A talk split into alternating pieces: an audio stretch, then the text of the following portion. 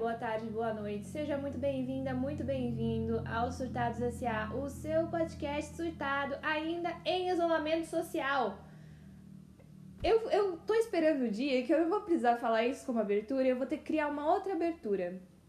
E ter bordão é muito coisa de internet, né? É muito cringe ter bordão. Mas enfim. Criei um bordão mesmo sem querer criar o bordão, então estamos aí, gente.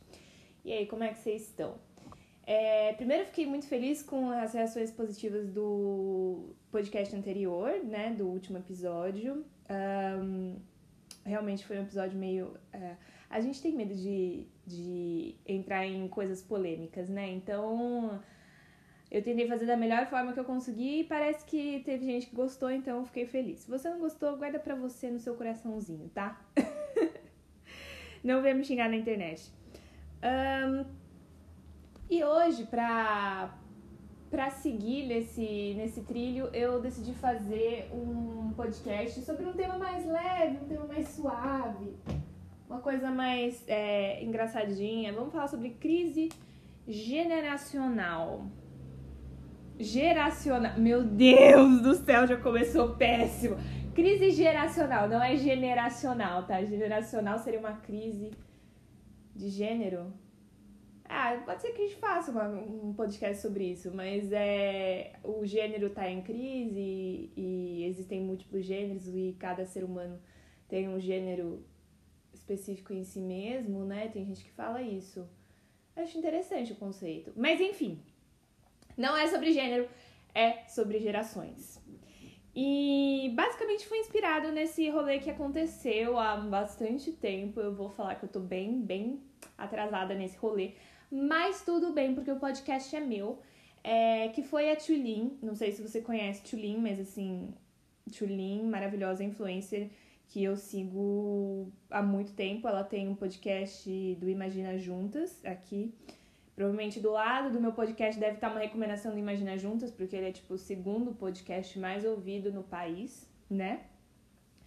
Então, Imagina Juntas, Tulin, influencer, arroba Tulin. é, lançou a braba pro pessoal da geração Z e perguntou o que, que eles achavam cringe. Ela descobriu que a geração Z usa a palavra cringe. Eu sei que você vai agora estar falando na minha cara, mas Ana, é cringe. E cringe vem do inglês, cringe. Eu tô falando, minha filha, a gente tá no Brasil. Esse nem é o sentido específico da palavra que eles usam nos Estados Unidos ou na Inglaterra ou em qualquer país anglófono, então eu vou falar do jeito que eu quiser e é cringe, tá? A partir de agora eu vou renomear essa palavra para cringe. Tô no meu direito. É, e cringe basicamente é vergonha alheia. Sem falar que cringe é muito mais legal de falar do que cringe, tá? Enfim. É, anglicanismos à parte, o que, que é cringe? É vergonha alheia. É aquela coisa que a sua tia, a sua mãe faz. Você fala, meu Deus do céu, não faça isso na minha frente, na frente dos meus amigos. Você vai me envergonhar na frente dos meus amigos. É isso. Só que basicamente no ambiente virtual, né? Porque é, isolamento social, pandemia, essas coisas, né? Geração Z é a geração que vai ficar conhecida como a geração que passou dois anos em casa. No Brasil, pelo menos é isso. Passou dois anos em casa sem, sem fazer nada. Exceto o TikTok e, e zoar na internet, sei lá. Bom, é, eu acho que todo mundo já tem esse contexto, né, do que aconteceu cringe, porque até a geração dos boomers, a geração X já virou e já falou, ah, isso é muito cringe. Então, todo mundo já foi afetado, impactado pelo rolê do cringe. E o que, que é? É basicamente uma revolta da geração que está chegando contra a geração atual. E aí a geração atual, os famosos floquinhos de neve, que eu adoro falar que são floquinhos de neve, que se acha único e especial, ficaram bolados porque ninguém tinha zoado eles na internet antes, né? Basicamente eles eram os floquinhos de neve, que eram os chofens, que eram os Discoladex, que eram quem dominava essa parada da internet, não sei o que, e aí veio os Zenials, sei lá, e, e falaram, não, agora vocês são velho, porque ninguém de 18 anos tá falando assim. E os millennials, eles são pessoal de 30 anos, sinto muito. Só queria começar dizendo é, que se você tem 30 anos, a sua vida não acabou, tá? Eu não sei quem precisa ouvir isso, na verdade, a minha geração.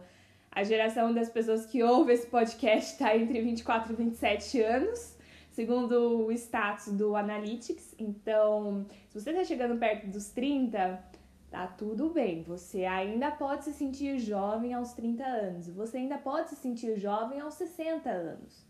Porque eu não sei se vocês têm essa impressão, mas eu tenho muito que nos anos 60, é, pelo menos assim, que a gente tem uma noção de fotos antigas, de coisas assim, nos anos 60, quem tinha 60 anos era tipo, meu Deus, como assim? Minha mãe conta muito que é, essa era uma piada da, da mãe dela, da minha avó, meu avô, com a irmã da minha avó, minha tia-avó, que era basicamente a irmã da minha avó ela era tipo um ano mais velha do que o meu avô. E meu avô, acho que, eu não sei se era da mesma idade ou era tipo um ano mais velho que minha avó, uma coisa bem assim, diferença de idade mínima. E aí a, a minha tia-avó fez 60 anos e aí virar e falar: Não, mas Fulano é uma velha de 60 anos. Mas Fulano é uma velha de 60 anos. Tipo assim, acabou a vida. Fulano é uma velha de 60 anos. Falou a pessoa de 59. Mas ser uma velha de, 50, de 60 anos era realmente sim, tem o cabelinho branco e já tá meio acabadinha e já tem aquela posição de vovó de novela das seis, sabe? Uma coisa bem. E hoje eu vejo é, os meus pais, minha mãe vai fazer 60 anos e não é imagem de pessoa que eu achava que 60 anos tinha quando eu era criança. Tipo, minha mãe não parece a dona Benta. Minha mãe ainda é uma pessoa ativa, ainda é uma pessoa que de repente tá falando rolê por aí e tá usando as mesmas gírias que eu. Talvez isso tenha sido um erro. Eu não devia passar tanto tempo na minha casa, em Campinas. É, porque por conta da quarentena eu passo um tempo lá para fazer companhia e tal. E aí eles começaram a incorporar meu vocabulário. E aí minha mãe vira pro meu pai e fala assim, não, porque o rolê tá suave. E aí eu acho que eu contaminei a geração deles e eu peço desculpas. Mas mas basicamente eles são muito mais ativos do que a gente achava que os a, a terceira idade, nem sei se dá para chamar mais de terceira idade, era 30 anos atrás, assim. Então, se você tem 30 anos, você não vai ter a cara de quem tinha 30 anos é, nos anos 60, 70. Que era a gente que já era casado com filho, já tinha pago a hipoteca da casa e tinha um carro e cachorros, sei lá. Até porque isso é um comercial de margarina americano. No Brasil as coisas sempre foram bem mais difíceis, tá? Mas um, tá, tá beleza. Mas aí veio essa geração Zenial, e aí eles começam a zoar os millennials, os millennials se sentem profundamente ofendidos e eles querem responder porque eles egoisticamente se acharam na posição floquinho de neve, tipo, ah, eu sou descolado e eu vou ser descolado para sempre, eu domino eu domino as, as mídias de comunicação, então o meu discurso ele é o discurso unificante. O que eu acho acho que esse, na verdade, é o problema. É, porque o millennial, ele desenvolveu a internet, não que ele tenha desenvolvido a internet, mas enfim. Ele se apropriou do meio da internet, ele foi o que desbravou o mato que era a internet, ele que dominou essa, essa chave de comunicação da internet. Então você vê que as pessoas de 30 anos são as pessoas que tinham blogs e, via, e viraram influencers, e são as pessoas mais consolidadas no ramo, são pessoas que trabalham na internet há pelo menos 10 anos, né? Que é uma loucura. E aí vem a geração Z e fala: Não, eu cresci com a internet e. Bom, eu vou me apropriar desse meio porque esse meio é o meio que eu tenho. E agora eu tenho capacidade de falar alguma coisa na internet, porque antes eu era uma criança. E aí eu não tinha muita possibilidade de falar alguma coisa além da, do cercadinho da galinha pintadinha. Aliás, a galinha pintadinha acabou. Porque eu lembro que isso era um fenômeno, assim, com. Eu era adolescente e aí tava começando esse negócio da galinha pintadinha. E parece que passou 10 anos E eu não sei se acabou a galinha pintadinha, porque para mim parece que durou 20 anos esse rolê da galinha pintadinha entre crianças, né? Mas enfim. É, e aí eles começam a usar o mesmo meio de comunicação e a disputar espaço de comunicação com os millennials, que é uma coisa absolutamente normal, mas os millennials não estão acostumados, porque eles acharam que eles eram eu vou usar aqui uma expressão, o endgame da, da internet, que eles iam sempre dominar o discurso e de repente eles descobrem que não. E que as coisas que eles achavam que eram universalmente legais, por conta do momento é, específico, movimento geracional específico, as coisas que são legais para os milênios obrigatoriamente têm que ser chatas e cringes para os zênios. E por que, que eu estou falando sobre tudo isso? Porque eu não sei onde eu me encaixo, literalmente, assim. Eu nasci em 1997, em março, então eu tenho 24 anos.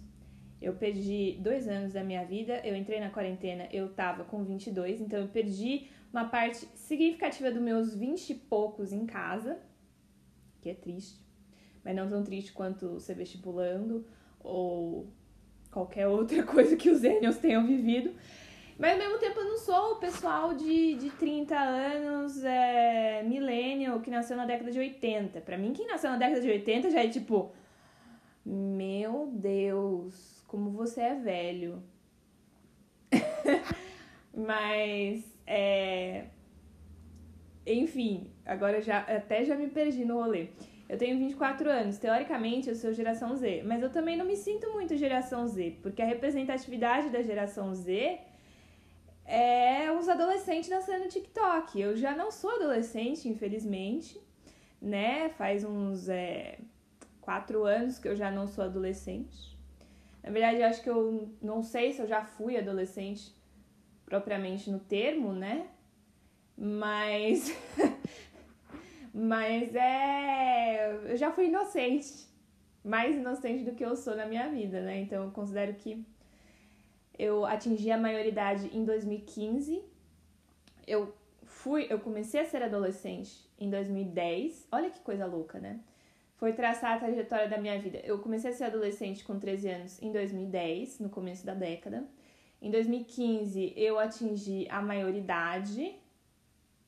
Eu fiz 18 anos, entrei na faculdade, né? Mudei para São Paulo, etc. É, em 2019 eu me formei na faculdade. Em 2020 eu já era, entre muitas aspas, um adulto completo.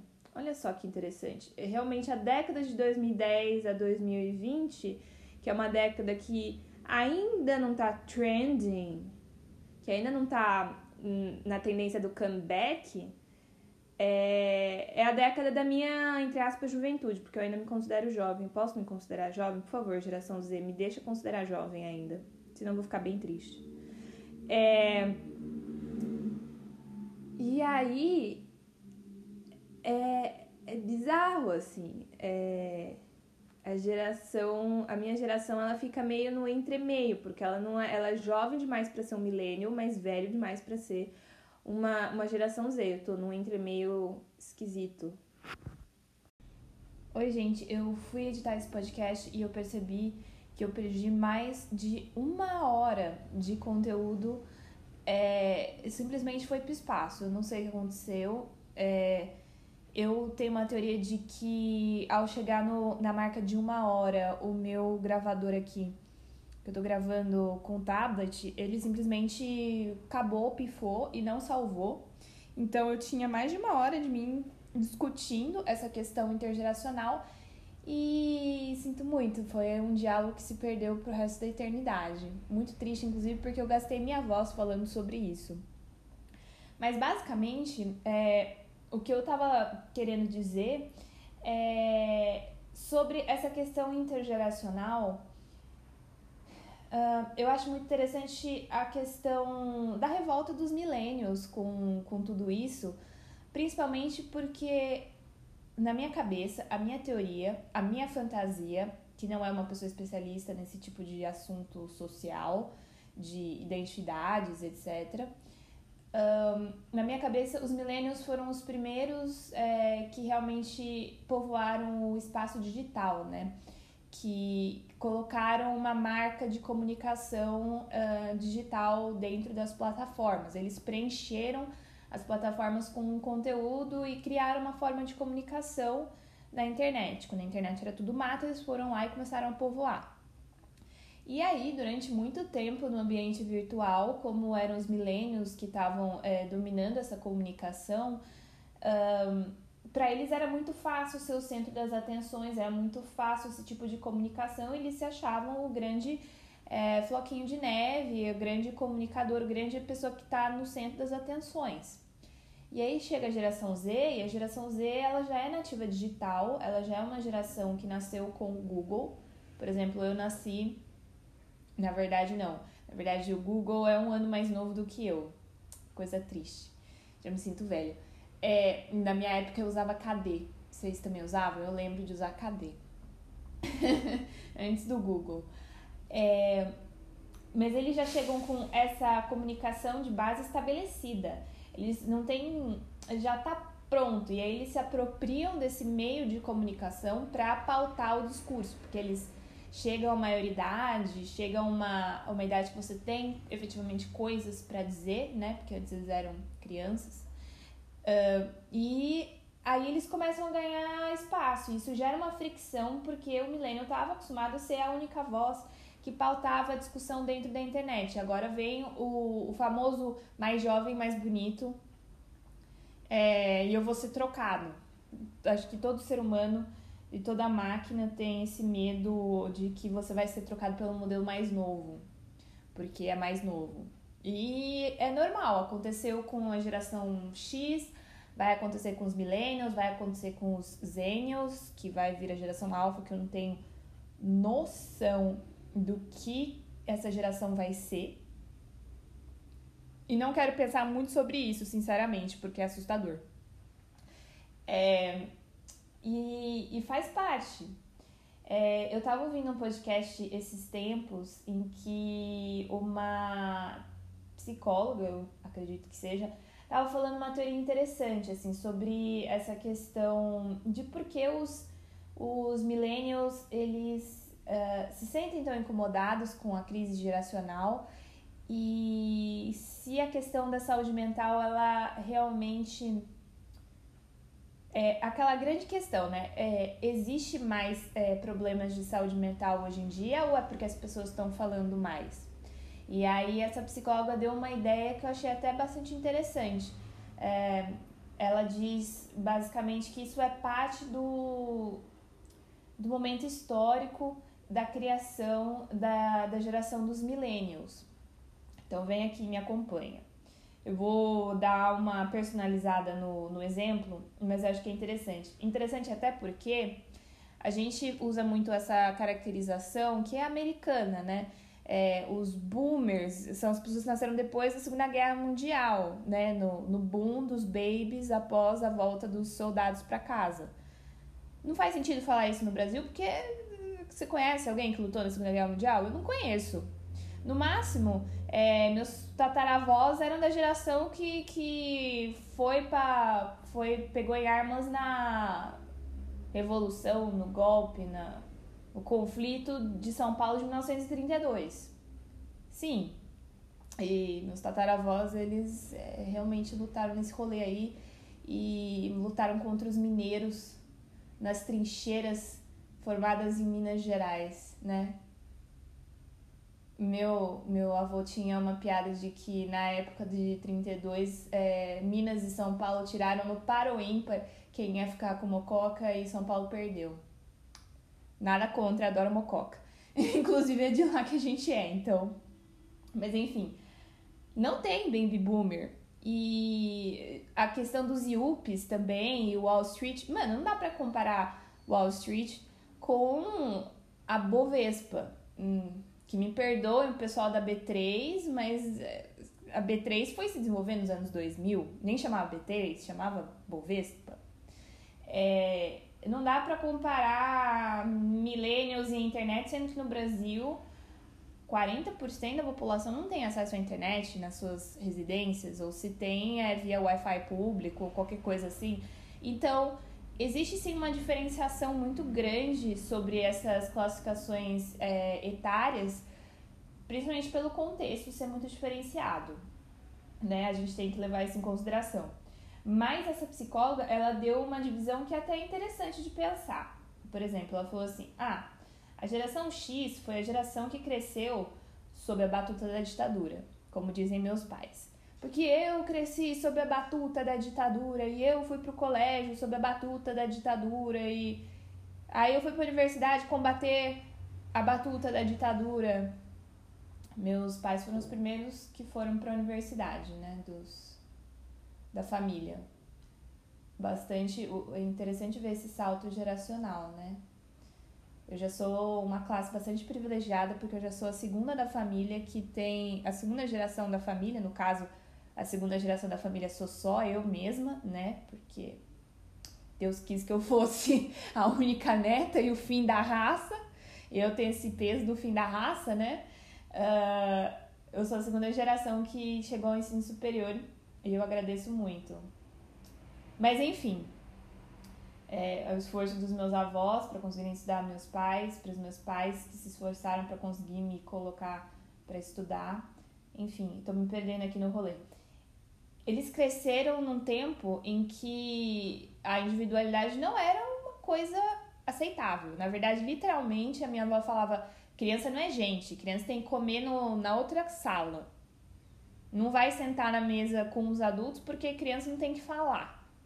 Então, é, era rígido, era tudo bastante disciplinar, né? Essa cultura que vem de, de regime militar, né? Disciplinar, seguir as regras, porque senão você se fode, né? As pessoas somem, enfim. É, não tinha liberdade de expressão, é, embora muita gente ache que foi um tempo suave, não sei porquê, não foi um tempo suave e isso deixa marcas, inclusive nas pessoas, né? E aí essa geração que cresce e atinge a sua juventude, vamos dizer, os seus vinte e tantos anos, é, nos anos 80, eles vêm de uma era de muita repressão para os anos 80, para a redemocratização, e aí existe uma libertação, né, basicamente.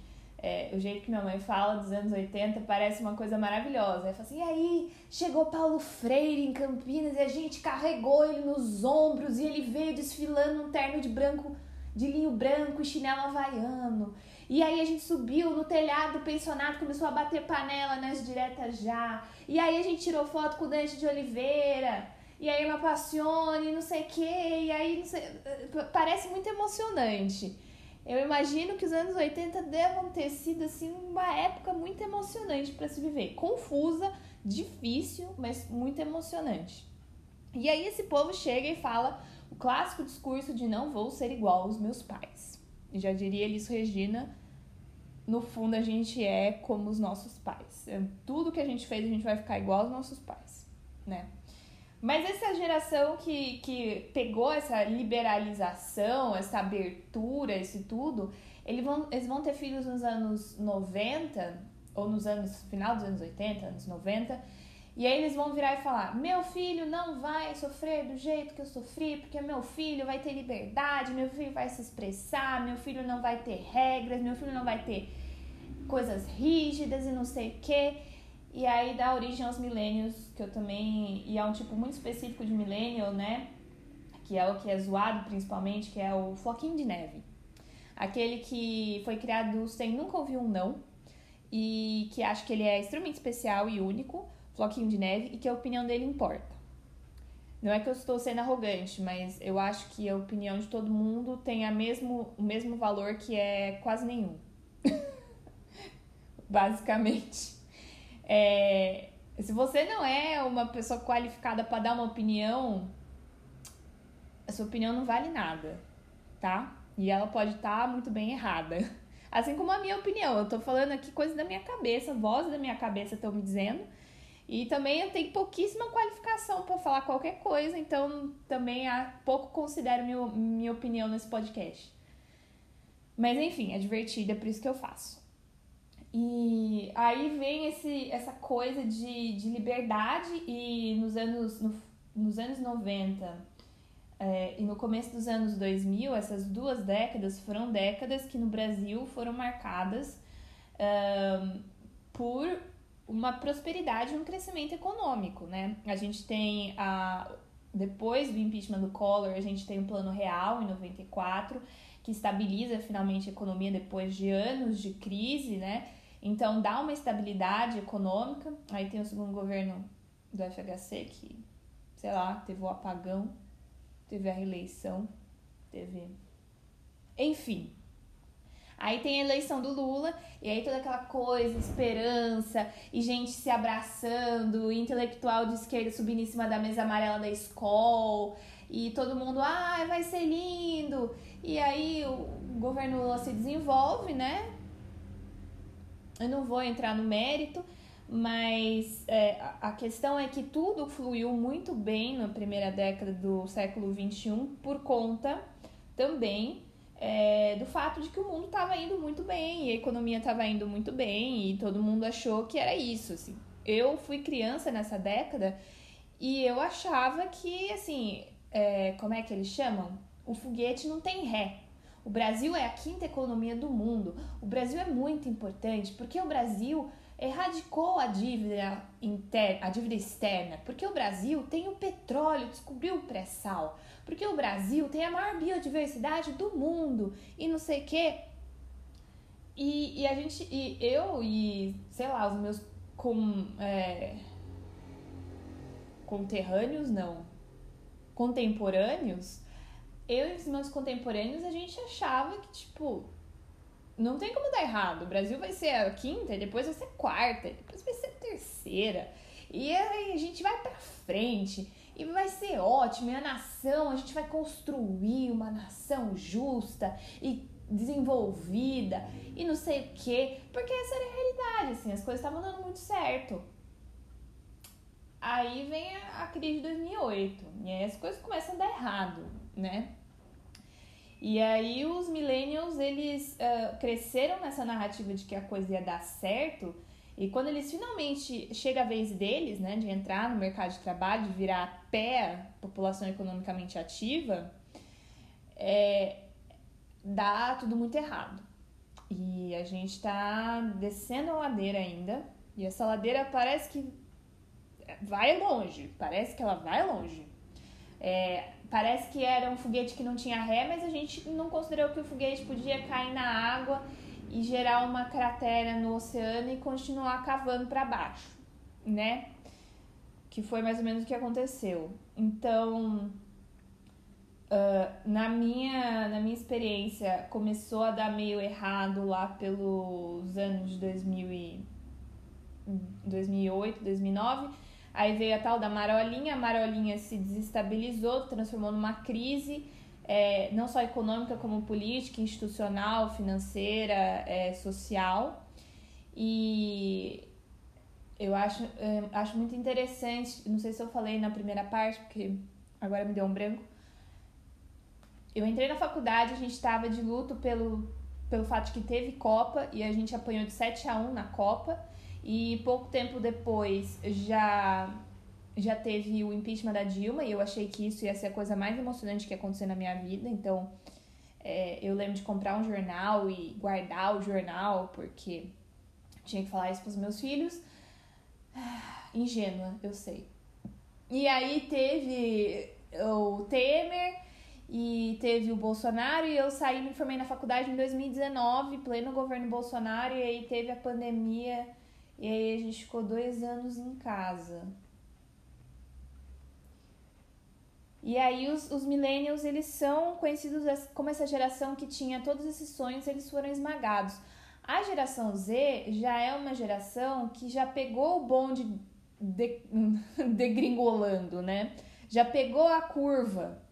Então, eu acho que eles têm menos essa essa ingenuidade, essa esperança, essa, esse, eles são mais desencantados, digamos assim.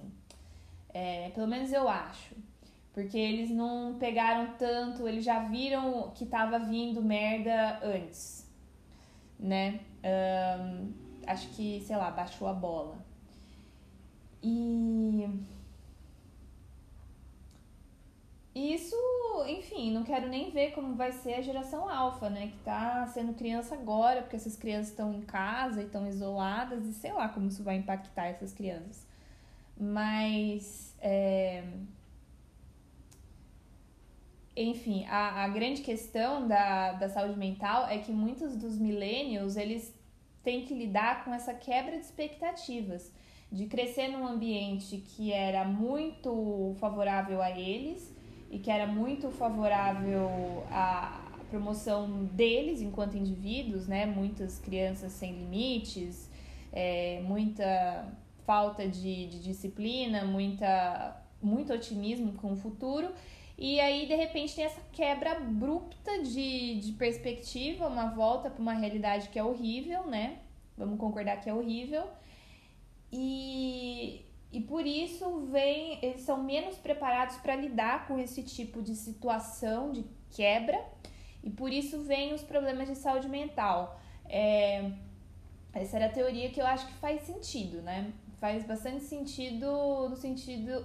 Bastante sentido no sentido que uh, a gente não estava muito preparado para sofrer tudo isso e agora temos que lidar com tudo isso. E aí ajuda o fato de desestigmatizar as doenças mentais, enfim. Culpa um pouco os nossos pais? Sempre, sempre a culpa é um pouco dos nossos pais, mas a culpa também é do contexto e da gente mesmo e do nosso próprio ego e, enfim, da falta de resiliência para lidar com as intempéries da vida. E eu não tô falando é, eu tô generalizando muito, assim, né? Porque uh, muitas pessoas não passaram por essa realidade, não passaram por essa questão. Muitas pessoas já tiveram limitações desde o começo na vida e não são o millennial floquinho de neve estereotipado que eu tô falando aqui. É...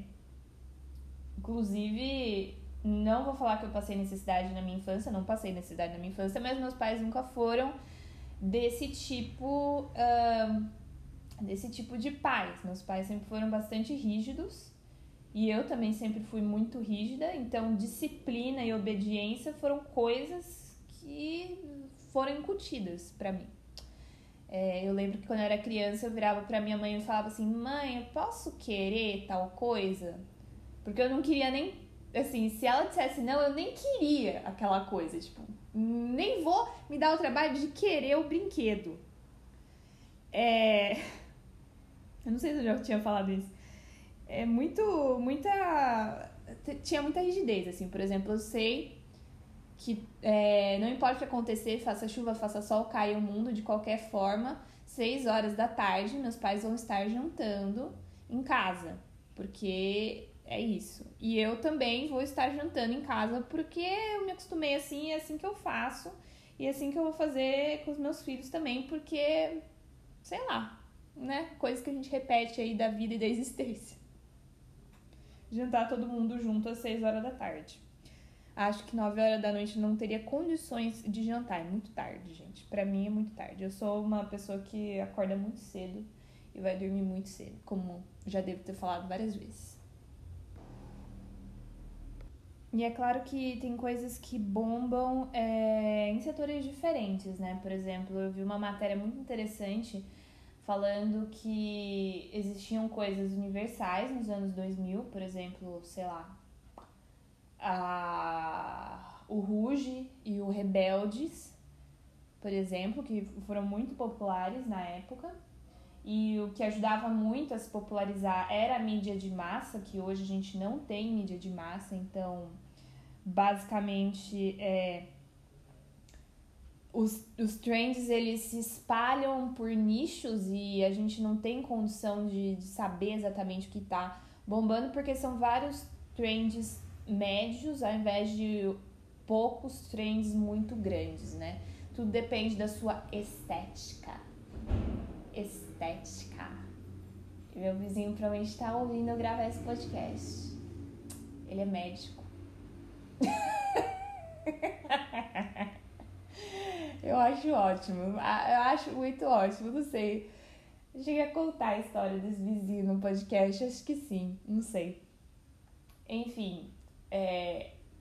Então, mas na periferia, por exemplo, tava bombando é, o hip hop, o rap, rap nacional e o funk. E aí, que são coisas. Que são coisas bem brasileiras, né? É, são culturas diferentes, de locais diferentes, mas que no final é, são específicas, né? E, eu, e falando isso, assim, eu lembrei que, sim, quando eu tinha 10, 11 anos, nos, nos bailinhos, eu não vou falar nas festas e raves, porque 10, 11 anos, né, gente? Bailinhos tá mais apropriado pra idade. Não que eu fosse periférica, não, nunca fui periférica, reconheço meus privilégios, mas a gente dançava o Furacão 2000 e o Bonde do Tigrão e sei lá que outros funk que tinha em 2007. A gente dançava, que faz com que eu dance funk há pelo menos uns 10 anos. São 10 anos de experiência em dançar funk em festa, olha só. Por isso que eu sou boa nesse rolê. É... e em cada cada contexto vai ter aquilo que bombou especificamente, né? Então, dentro dos millennials existem vários grupos de millennials e dentro dos zennials existem vários grupos de zennials. Sei lá, tem os zennials é, que são e-girls e tem os zennials que são dark academia e tem os zennials que são cottagecore e tem os zennials que são unicórnios, seres não humanos, não sei. Tem várias coisas, tá? Tem, tem vários tipos de zênios e a cultura ela não fica restrita nas mãos de um de quem controla a, a comunicação de massa, o que chega a ser bem eu ia falar interessante, mas eu queria ter um adjetivo melhor para falar. Mas eu vou falar interessante porque eu não consigo pensar em outro adjetivo. Fascinante.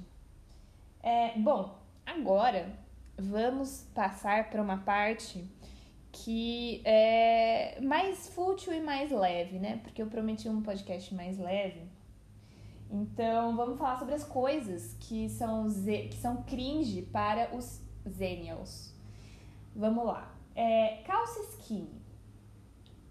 Entendo. Entendo muito, porque eu sou uma das pessoas esse grande grupo de pessoas que não se dá bem com calça skinny. Por quê? Porque, como diriam os mais velhos, eu sou uma pessoa cadeiruda. é, eu, eu, eu tenho pernas muito grossas, então, assim, achar uma calça skinny é muito difícil. Achar uma calça skinny é tipo achar uma agulha num palheiro e você tem que é, vasculhar e se você achar, você agarra nela pro resto da existência. Porque você não vai achar outra. É, eu acho que eu tenho agora uma calça skinny no meu armário. Ou duas, no máximo acho que duas. Porque são muito difíceis de achar e fica ruim. E eu sou uma pessoa que se passa pela, pela perna, não vai, vai ficar folgado na cintura. E se passa pela cintura, não passou nem pelo joelho. E eu tenho. É, como é que chama essa ligação entre o pé e a perna? Tornozelos. Eu tenho tornozelos grossos, nunca consegui usar bota por causa disso. Todas as botas, elas batiam no ossinho do meu tornozelo, porque o ossinho do meu tornozelo é muito grosso. Coisas bizarras que. inseguranças bizarras que a gente tem sobre o nosso corpo, né? nunca consegui usar uma bota. E a calça skinny, ela passando, ela estrangulava o tornozelo e ficava marcado, porque principalmente essas calças skinny de marca barata. E aí eu lembro especificamente que eu tentava super usar na época quando chegou no Brasil a tal da Forever 21, tinha o tal do jeans, jeans de 60 conto, né? Aí falava, não, vai servir o jeans, imagina jeans. E aí tentava me enfiar num jeans de 60 conto e o jeans estrangulava. que ficava marcado, que eu não conseguia nem assim, foi, foram experiências traumáticas. E eu tentei várias vezes entrar num jeans, vários tamanhos de jeans de 60 conto, nunca consegui. Nunca. Simplesmente não foi feito para mim. É, então, assim, a dificuldade existe e eu apoio super não ter mais a calça skinny, mas também apoio que as pessoas continuem usando, porque é realmente muito fácil de combinar coisas com calça skinny, porque ela vai bem com tudo. E a dificuldade de tirar a calça skinny também é péssima, né? De ficar colocando e tirando, você se sente meio que envelopando uma camisinha, que fica grudado, e aí você tem que pôr e tirar, é horrível. Mas enfim, é, é um item fácil, é um item fashion, né? É um item que combina com tudo. E é um item que, por exemplo, eu tenho as mesmas calças há 10 anos, que eu comprei em 2011, e eu vou continuar usando até ela se desintegrar. E o que provavelmente vai durar mais uns 30 anos, porque eu não sei, eu tenho esse talento para fazer as roupas durarem muito. Graças a Deus, para não gastar dinheiro com roupa. É, outra coisa, repartir o cabelo de lado. Aí também, é, eu particularmente acho que quem pensou nessa trend de cabelo partido ao meio, que é coisa de shopping, claramente uma pessoa que tem cabelo. É, claramente uma pessoa que tem cabelo liso. Ou talvez assim, eu acho que pessoas do, de cabelo crespo também ficam bonitas. Embora eu prefira o cabelo de lado.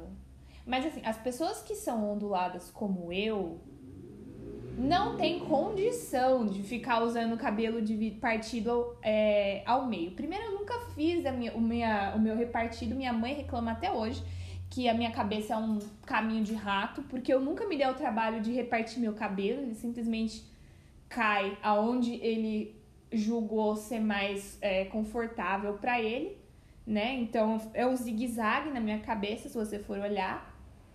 Mas a franjinha, que é a parte da frente, que é a parte que qualquer pessoa é a parte que importa, essa eu sempre joguei pro lado e pro lado esquerdo, agora eu fui conferir.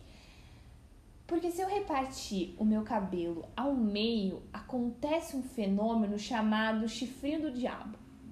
E se você tem o cabelo ondulado, você vai saber do que eu tô falando que é o fato de que o seu cabelo, como ele é ondulado, ele tem uma raiz lisa, certo? Geralmente é assim. A sua raiz é lisa, mas aí o comprimento ele é em S, né? É, essa é a definição. Então, quando eu reparto ele do lado, fica com os dois chifrinhos do diabo, assim, parece um, parece um, um carneiro, parece um alce. Porque aí a, a franja que ela é mais curta, como o cabelo da franja é mais curto, né? E a minha franja. Bom, a minha franja nem é tão. É o curtain, né? Bangs. Ela é. Ela é mais compridinha, mas mesmo assim, tem menos cabelo, ela levanta. E aí ela vai ficar levantada e vai parecer que eu sou tipo aquelas meninas holandesa com dois. É, com chapéuzinho holandês da tirolesa, assim, que fica apontado pros lados. A noviça voadora é uma coisa assim, pesquisa no Google, noviça voadora, você vai entender o que eu tô falando. assim, é feio, cara. É muito feio. Pelo menos eu acho muito feio. A não ser que eu queira fazer a. Sarah Fawcett, né? Aquelas mulheres dos anos 70, as panteras dos anos 70, que tem tudo o cabelo em plumas, assim. Mas aí eu teria que fazer uma escova para ficar tudo em plumas. Mas essa parte do meu rosto em plumas não faz sentido. Desculpa, mas não faz sentido. Eu prefiro o cabelo jogado para um lado, pelo menos a, a franjinha fica jogada para o lado. O resto, sinceramente, eu não me responsabilizo pela divisão do meu cabelo, que não existe. É, porque pelo menos fica estiloso, fica style, dá pra, dá pra trabalhar com, com um topetinho assim de lado e todos os, é, todas as curvas apontando para a mesma direção. É, e eu acho que é um, um look que funciona pra todo mundo. Eu nunca vi ninguém que ficasse ruim com o cabelo pro lado. Posso estar errada? Posso, claro. Claro que posso estar errada. Mas eu acho que é muito mais difícil você ficar bem com o cabelo repartido do lado, assim, o cabelo repartido do, no meio. Essa é a minha teoria, e aí fica o meu não veemente pro cabelo repartido no meio. A gente não é, é criança da, de 5 anos que a mãe reparte o cabelo e faz Maria Chiquinha. Porque é isso que me lembra repartir o cabelo no meio, ficar com cara de criança de pré-escola que a mãe tem que pentear o cabelo. E ela sempre faz o pior penteado possível. É, com relação a Harry Potter, eu fui muito viciada em Harry Potter quando eu era criança, né? É, pra mim sempre foi um negócio assim surreal quanto eu amava Harry Potter quando eu era criança. Depois foi arrefecendo, né? Porque sei lá, você fica viciado em outras coisas na sua vida.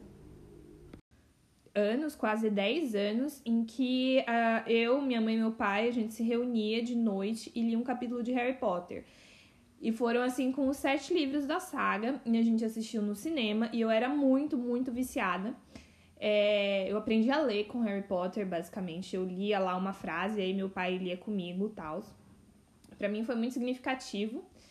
É, amava Harry Potter, foi a minha infância. Inclusive, foi fui zoada por gostar de Harry Potter, porque na época não era cool, e agora não é mais cool também, né? Aparentemente. É, mas Harry Potter é meio que uma coisa que, pra mim, passou, assim. Eu, eu até sinto uma tristeza de falar isso, mas passou Harry Potter, assim. É, eu já vi tantas vezes os filmes ao longo da minha infância que já, já, já deu, assim, já saturou pra mim. Que é até triste, porque meus pais até hoje assistem e aí eu assisto mais para acompanhar, porque assim. E aí que é, pra mim, essas, essas coisas geracionais, assim, eu não sei se porque eu fui obrigada a crescer muito rápido, se eu sempre, eu sempre fui velha na minha vida mas eu não, não sinto essa nostalgia, ah, meu Deus, não sei o que, minha infância, ainda gosto. Assim, eu quero preservar o momento de quando eu gostava, porque se eu for ler agora Harry Potter, com certeza eu vou achar ruim e aí vai estragar é, a minha imagem de coisas que eu gostava. Então eu só deixo lá no canto da minha, da minha vida. Não preciso reler Harry Potter e, e fica só essa memória de que eu gostava e que era bom. E não, não tenho essa pira, não tenho nada de Harry Potter na minha casa, não tenho. É, não tenho. Como é que chama? Caneca, cachecol, é, não tenho essas coisas. Eu lembro que quando eu era mais novinha, eu fiz o teste do Pottermore, deu que eu sou Grifinória, se você quiser saber, assim. Sou, sou Grifinória, gosto da Grifinória. Não sei porque as pessoas querem tanto ficar falando de é, Slytherin, que é Sonserina. Mas enfim, não, não faço um grande buzz sobre isso. E acho que também Millennial tinha que parar um pouco de, de ficar obcecado com coisas da própria infância. Embora eu entenda que nada tá acontecendo agora, tal, nostalgia, mas é. Deixa a infância, sabe? Sei lá. E também se você tinha muito povo que falava, ah, vou obrigar meu filho a ler Harry Potter e não sei o que. Se você obrigar seu filho a ler Harry Potter, com certeza ele vai odiar Harry Potter. Então, assim, maneira aí se você não quer ter um filho que fale que Harry Potter é cringe, tá? É, maneira no seu, seu fangirling, porque aí vai ficar tipo. É. Putz, sei lá. Meu pai gosta de aba. Vai ficar tipo assim, meu pai falando, não, porque é maravilhoso, porque é a melhor coisa do mundo, aba. E aí você fica tipo, ah, aba. Ah, bacana. Embora eu goste de aba, tá? Eu, eu não sirvo de exemplo para esse tipo de coisa, gente. Eu cheguei a essa conclusão. Vamos lá. Café da manhã. Não entendo. Aí os gênios estão errados, assim. As pessoas estão falando que é porque os Daniels eles acordam muito tarde para tomar café da manhã e eles trocam o dia pela noite. E como eu já disse muitas vezes no podcast, eu sou uma pessoa que acorda cedo e dorme cedo. Então, o café da manhã para mim é essencial e é tomado às seis e meia da manhã. E não sou a pessoa também do millennial, avocado toast e kombucha e não sei o que. Café da manhã para mim é tipo um pão de forma, porque, né, não vou comprar pão na padaria, com é, patê. Meus pais adoravam manteiga, meu pai é viciado em manteiga. Então o que aconteceu? Eu virei a pessoa do patê porque eu não gosto de manteiga. E o patê é basicamente, sei lá, uma, um, um requeijão, uma ricota, uma. Qualquer coisa que você bota no pão e espalha, sabe? Às vezes aquele. aquele bota a ricota, aí você bota uma lata de sardinha, fica top. Enfim. Café da manhã, importantíssimo, gente. Importantíssimo. Eu acho que aí vocês estão errados. E no momento que vocês pararem de, de ficar de pandemia e tiverem que acordar cedo na vida de vocês, vocês vão entender o quão essencial é um café da manhã. Aí eu sou millennial chata. Café. Entendo também, porque até 2017 eu não tomava café. Porque eu não precisava, porque eu achava ruim, porque, enfim. Café é meio ruim desculpa, desculpa. Geração, tal, os amantes de café. Café é meio ruim. É... E principalmente café. Eu acho que o grande lance do café é ele ser quente e aí você não percebe tanto o gosto do café, porque realmente o gosto é péssimo e não ajuda você ficar botando um monte de açúcar. Eu sou a pessoa do café sem açúcar ou com pouco açúcar. É... Mas eu comecei a tomar café basicamente quando eu comecei a trabalhar real oficial, né? Na verdade, comecei a tomar café quando comecei a trabalhar no, DJ, né? Como é, é, estagiária do DJ, e depois fui para um escritório grande e aí comecei a tomar café para ficar acordada até altas horas, altas horas, sei lá, 11 horas da noite que eu já tava dormindo, porque eu tinha que acordar às 5 horas da manhã no dia seguinte para dar conta de todas as coisas que eu tinha que fazer na minha vida, né? Então eu tomava café e também pelo lado social do café, do cafezinho da firma, né? Que é uma coisa bem social. Que se você não toma, também você perde esse momento de socialização.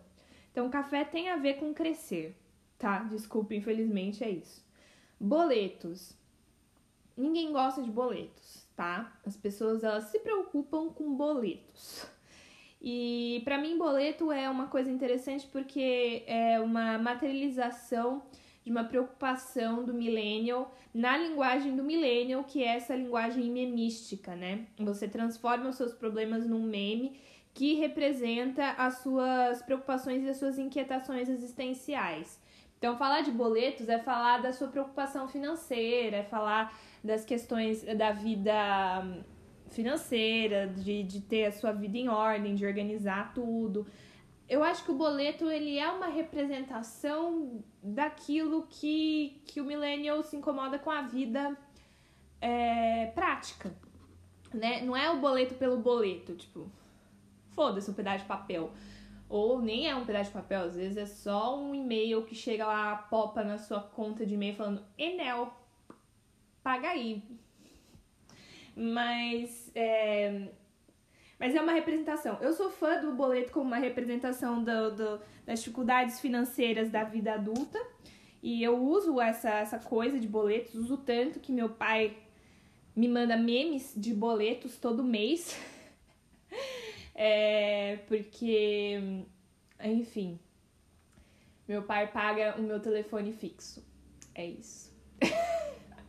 aí ele me manda o contra-cheque do negócio. Enfim, aí o resto das contas eu pago, mas ele paga o telefone e tal, então.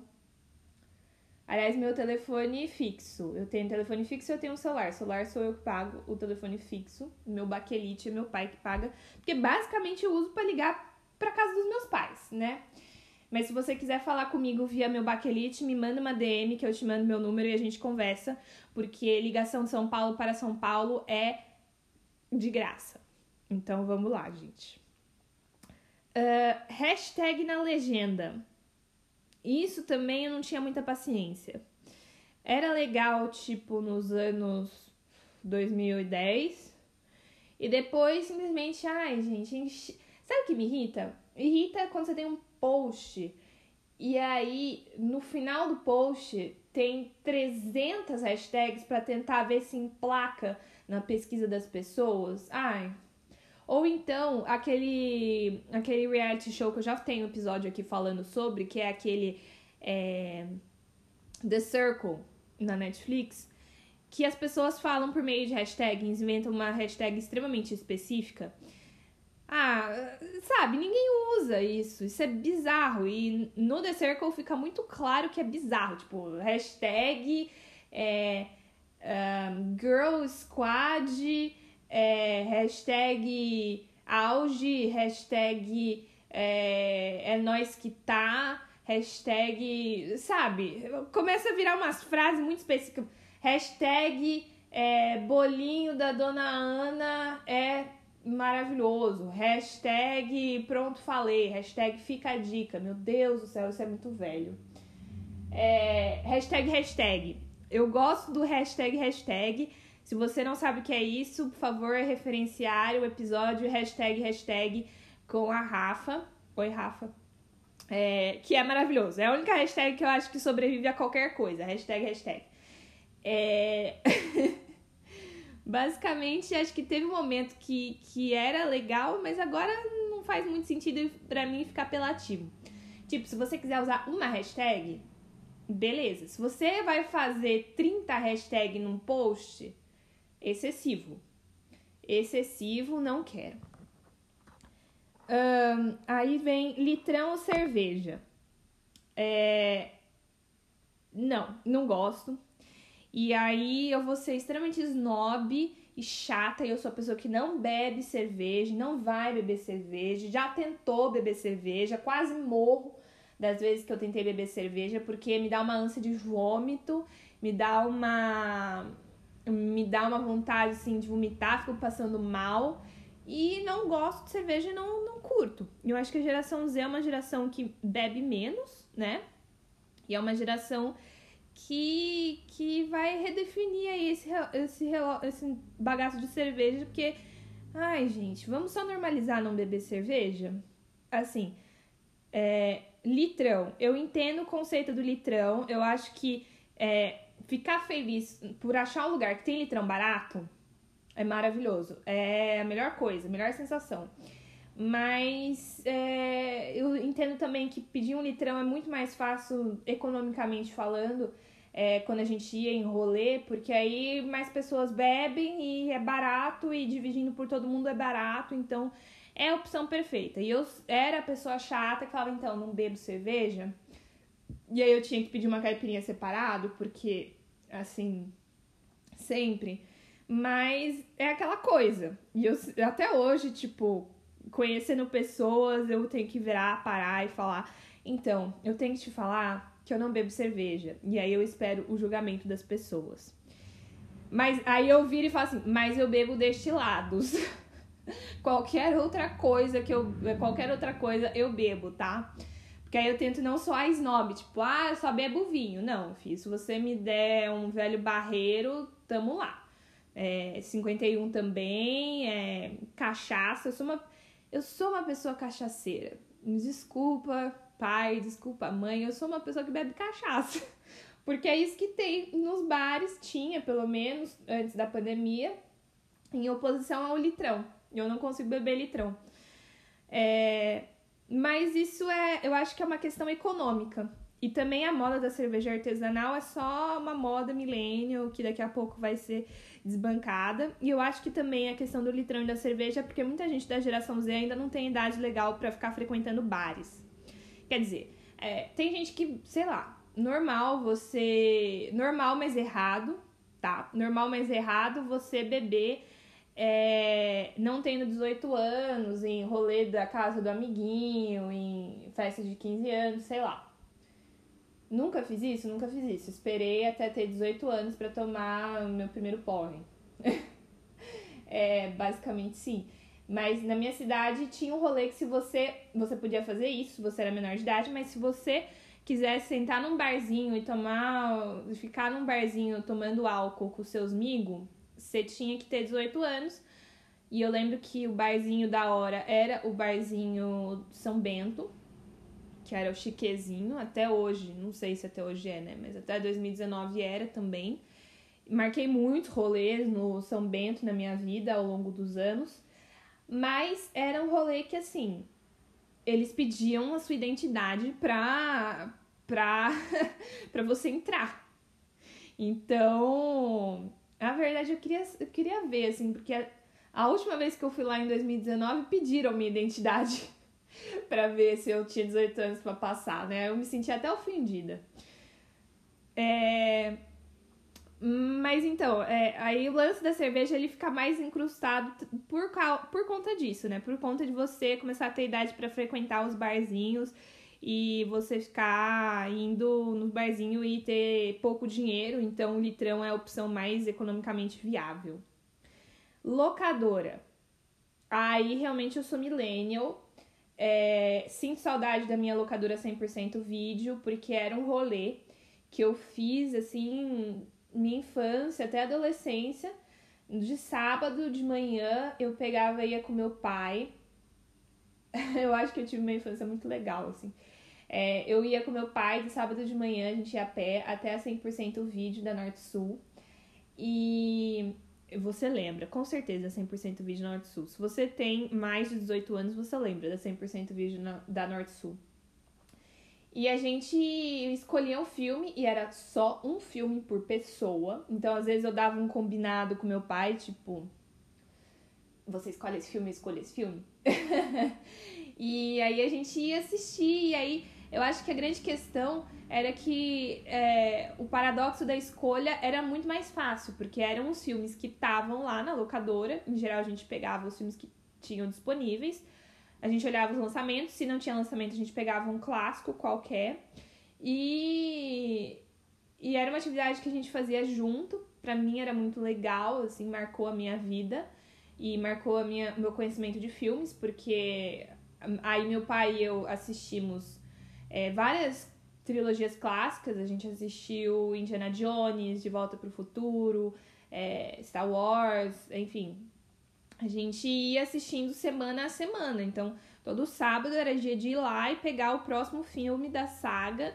E meu pai me apresentou a vários filmes que ele achava da hora e que depois eu achei, comecei, é, assisti e achei muito da hora. E é, foi isso, assim. É, Faz parte da, da minha vivência, é uma coisa que eu tenho com muito carinho. Pegaria filmes hoje? Não, até porque não tem mais filmes. É...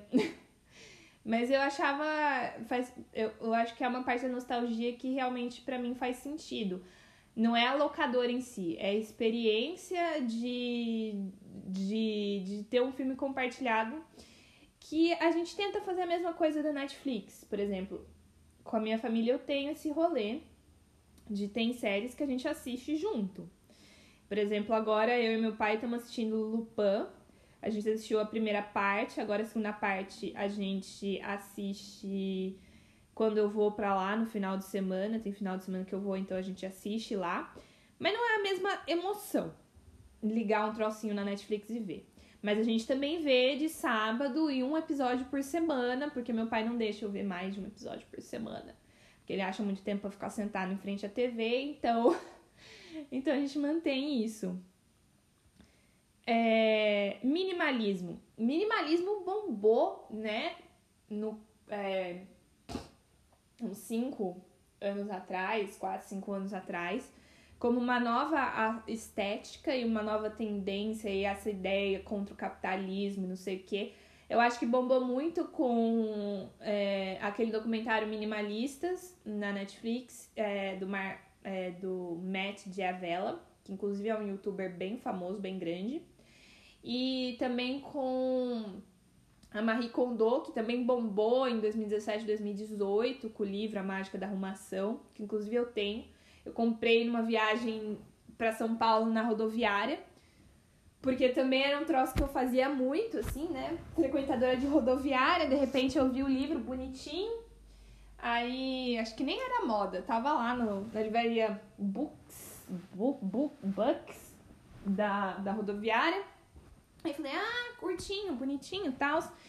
Se eu aprender a organizar melhor as minhas meias e dobrar as roupas de pezinho, já tá beleza. E aí, enfim, Aí ele começou a sofrer um backlash bem grande, minimalismo, por uma questão elitista, né? Porque, por exemplo, o filme só fala de homens brancos e ricos que desistiram da vida de ricos porque não encontraram significado. E, enfim, se você é pobre, você é minimalista obrigatoriamente. Bom, eu não sei exatamente. E, enfim, é, essa visão de minimalismo como um movimento estético, que você tem que ter X itens e todos eles têm que ser caríssimos, tudo tem que ser na paleta de cores neutra, e você tem que ter chegado lá financeiramente para depois falar, ai, nada disso serve para mim, porque isso não me trouxe, felicidade. Enfim, é, cansou, né? Saturou essa narrativa. Se você quiser uma indicação sobre minimalismo, a blogueira de baixa renda, que eu adoro. Inclusive, uma vez eu cheguei pra blogueira de, ba... de baixa renda. Ela tava em São Paulo, na Galeria do Rock. Tava tendo a peruada. E aí eu tava assim, total peruada. Ah! E ela tava olhando assim, tipo, o que que tá acontecendo? Eu tava fazendo compras aqui e de repente o centro de São Paulo tá um carnaval de rua que eu não tô entendendo nada. E aí eu só virei pra ela e gritei, ah, blogueira de baixa renda, eu te adoro, eu adoro seus vídeos. E aí saí correndo. E essa foi a minha grande interação com blogueira de baixa renda. Adoro seus vídeos. Mas ela começou o canal, se eu não me engano, falando sobre minimalismo baixa renda. Recomendo, recomendo bastante, que é, o conceito de minimalismo é interessante, o movimento estraga, né? Sei, como sempre a, fond, a fandom estraga. Rir RS RS. Gente, quem ri RS RS? Eu lembro que em 2009 já era tipo assim, ninguém ria RS RS. É, isso era coisa de velho, isso era coisa de gente de 40 anos, rir RS RS. É, a gente teve uma fase pequena em que a gente ria com três teclas aleatórias do teclado batendo ao mesmo tempo, então era.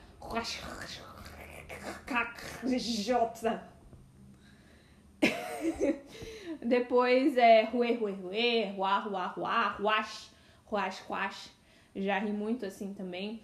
É, hoje em dia eu alterno entre haha, haha, haha, porque eu acho clássico e de bom tom, né? Ou kkkkk quando eu tô muito preguiçosa para escrever duas letras, né? É uma risada bem mais fácil. Aí eu acho que a geração Z tá adotando o kkkk, mas sempre prestar atenção para botar pelo menos quatro Ks, porque senão fica kkk, cucuscam, fica meio esquisito. Pelo menos eu acho que a dica seria essa.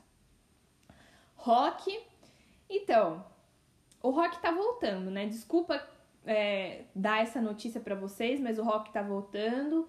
É, esse rolê aí da Olivia Rodrigo é um rockzinho meio requentado no micro-ondas. Então eu acho que nos próximos anos a gente vai ter uma volta do rock. É, não esse rock. Eu acho que um rock pop, assim, né?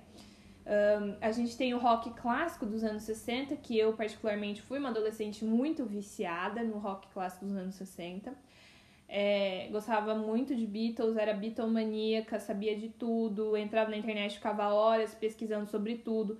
Tenho até hoje uma coleção considerável de livros sobre os Beatles, porque as pessoas me davam de presente em aniversário, Natal, etc. Então, esse rolê da Beatlemania realmente pegou pra mim quando eu tinha de 13 até uns 16 anos, eu sei todas as músicas, todas as coisas. Eu realmente sou uma bitomaníaca, no fundo, faz. Comprei todos os CDs, na minha época era CD, então eu comprei ao longo do tempo vários CDs dos Beatles. É... Gostava de outras coisas, Yardbirds, The Who, é... The Kinks, que eu tenho toda uma teoria sobre The Kinks, enfim. É, depois eu fui ouvir Punk 77, é, que é uma variante muito específica de punk é, da, do ano de 1977. Então, é, Sex Pistols, The Clash, que eu sou apaixonada por The Clash. É, depois The Buzzcocks, é, The Vibrators. Do New York Dolls. É, aí depois eu conheci Blonde, inclusive eu fui no show da Blonde no. Saudades, eu fui no show da Blonde em 2018. É, depois, é, depois, nos anos 90, tem o Grunge, né? O Kurt Cobain, Nirvana, que uniu todas as tribos. O Britpop, que também tive uma fase breve de gostar de Britpop, que basicamente é o Blur e o Oasis. Um, nos anos 2000 começa a ter o indie rock, e eu fui a tia indie.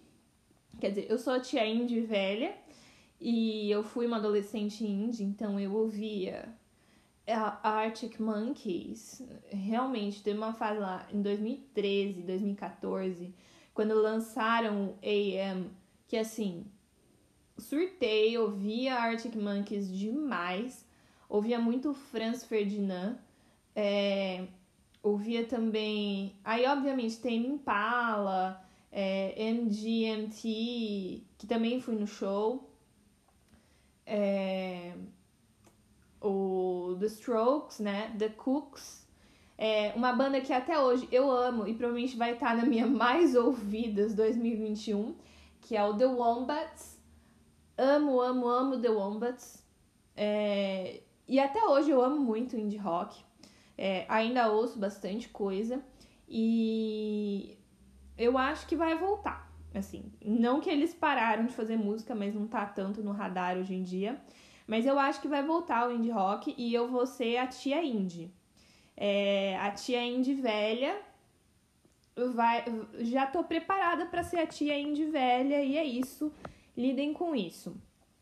Uh, não apoio os roqueiros raiz, que são tudo velho reaça de moto. Não concordo, acho ridículo. Por favor, parem. É, Facebook. É, Facebook, quem usa Facebook em 2021, não é mesmo? Eu não uso. É, eu fui a primeira pessoa do meu grupo social a usar o Facebook em 2009 e, tipo, deu, né, gente? Essa rede social deu. Já, infelizmente, é, morreu, tá tipo MySpace, tipo Tumblr é, caindo aos pedaços, só serve pra gente com mais 50 anos, eu acho, né? Então já deu. Disney. Disney é um rolê que assim. Não entendo. Na verdade, assim, tenho até amigos que são.